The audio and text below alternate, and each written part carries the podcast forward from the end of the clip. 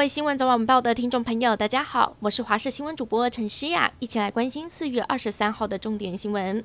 今天国内新增了四千一百二十六例的本土个案，疫情再创新高。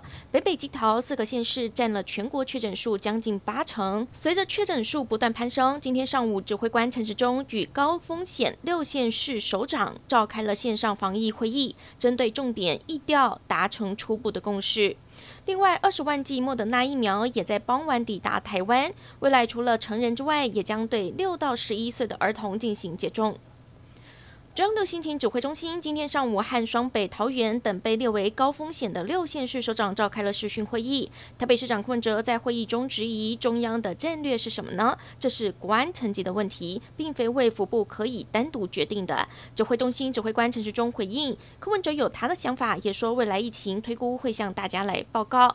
不过台北市今天也新增了九百四十五例的本土确诊个案，距离一千例大关已经近在咫尺。来关心天气，今天水汽增加，中南部地区有阵雨或是雷雨。到了晚上，大部分地区的雨都有机会停下来，转为多云到晴的天气。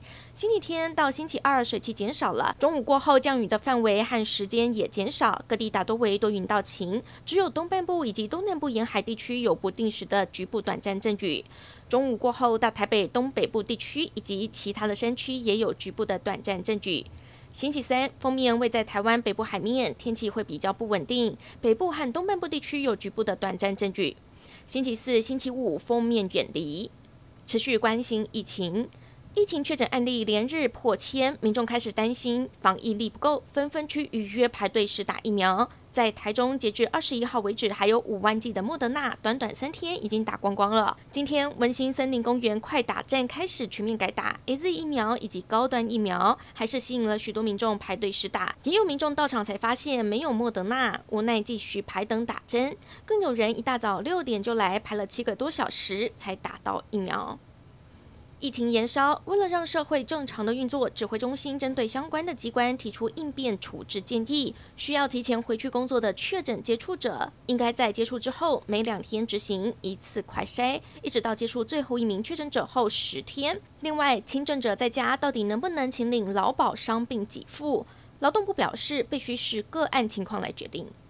母亲节快到了，往年很多家庭都会吃大餐来犒赏妈妈。不过现在疫情升温，很多民众不敢在外用餐，也让餐饮业者的业绩受到了影响。台南有餐厅业者说，今年的业绩比往年少了四成。以前这时候订位电话响不停。高雄的饭店本来主打内用桌菜，看疫情升温，改变了战略，力推外带服务救业绩。又传出艺人确诊的消息。徐乃麟之前因为曾经和确诊者聚餐，二十二号一早他起床，突然也感觉到喉咙怪怪的，稍早检测结果出炉是阳性。因为曾经和确诊者密切接触，为了顾及工作人员以及其他艺人的健康，徐乃麟目前手头上的节目已经向制作单位告假。经纪公司也表示，徐乃麟的身体并没有大碍，目前在家中隔离。谢谢大家的关心。中国上海今天单日通报新增了两万三千多例，而且有十二人死亡，比前一天的十一例死亡又多了一人。从三月底封城到现在，疫情似乎没有趋缓的迹象，而且民众难以取得物资，还有粮食苦不堪言。中国就有网友制作了一段六分钟的影片，集结上海封城期间网络流传的各种影片。虽然很快就被官方下架，但网友各自发挥创意，想尽办法把影片散播出去。